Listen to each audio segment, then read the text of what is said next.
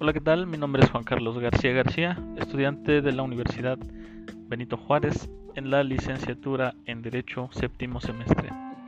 Y en, este, en esta ocasión voy a exponer un tema que se trata de organismos internacionales, que como bien ya sabemos son varios en los que influye mucho eh, nuestro país actual que es México y por supuesto esta materia es de la de derecho internacional público para darle cumplimiento también a la plataforma de Classroom en el apartado de podcast.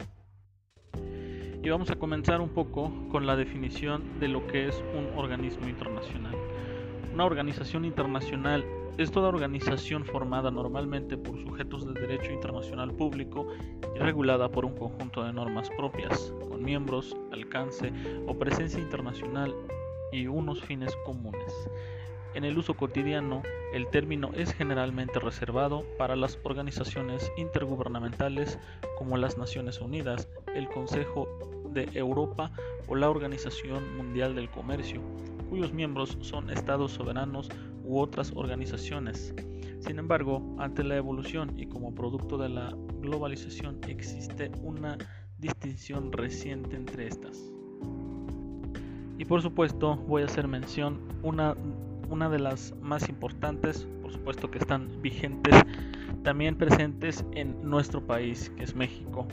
Y nuevamente le voy a dar lectura a las más importantes, eh, de, en este caso el Programa Mundial de Alimentos, ese es uno. El otro es el Fondo de las Naciones Unidas para la Infancia, UNICEF. La otra es la Organización Mundial de la Salud, OMS, que por supuesto como ya vivimos ya a más de dos años de la pandemia que empezó como por ahí de marzo del, 2000, del 2020 cuando nos fuimos a cuarentena pensando que solamente íbamos a estar unos meses encerrados.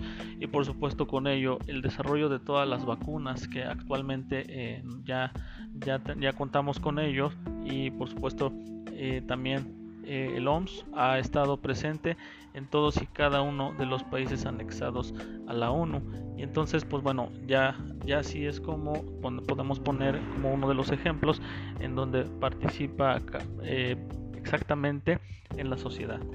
Y tenemos el otro que es el programa de las Naciones Unidas para el Desarrollo y la oficina de la coordinación de asuntos humanitarios el Alto Comisionado de las Naciones Unidas para los Derechos Humanos y el Programa Conjunto de las Naciones Unidas sobre el VIH-Sida.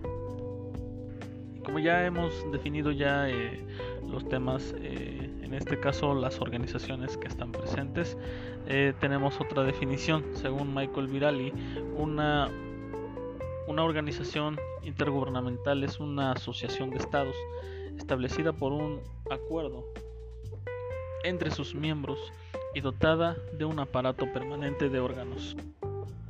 Y dotada de un aparato permanente de órganos, encargado de perseguir la realización de objetivos de interés común por medio de una cooperación entre ellos.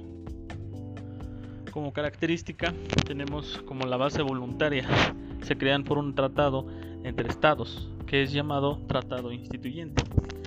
Sistema permanente de órganos, Aquí la permanencia de las organizaciones tiene un valor político de primera magnitud en cuanto contribuyentes a afirmar su independencia frente a los estados miembros. Voluntad autónoma. El proceso de adopción es decisión por sus órganos, le permite expresar una voluntad jurídicamente distinta de la de los estados miembros. Competencia propia. Competencias de atribución, es decir, las asignadas de manera expresa o implícita en el tratado instituyente. Cooperación internacional institucionalizada constituyen el instrumento para alcanzar un objetivo que no es otro que la satisfacción de intereses comunes a los estados. Organización internacional privada u organización no gubernamental son organizaciones que no son parte de las esferas gubernamentales ni son empresas cuyo fin fundamental es el no lucrar.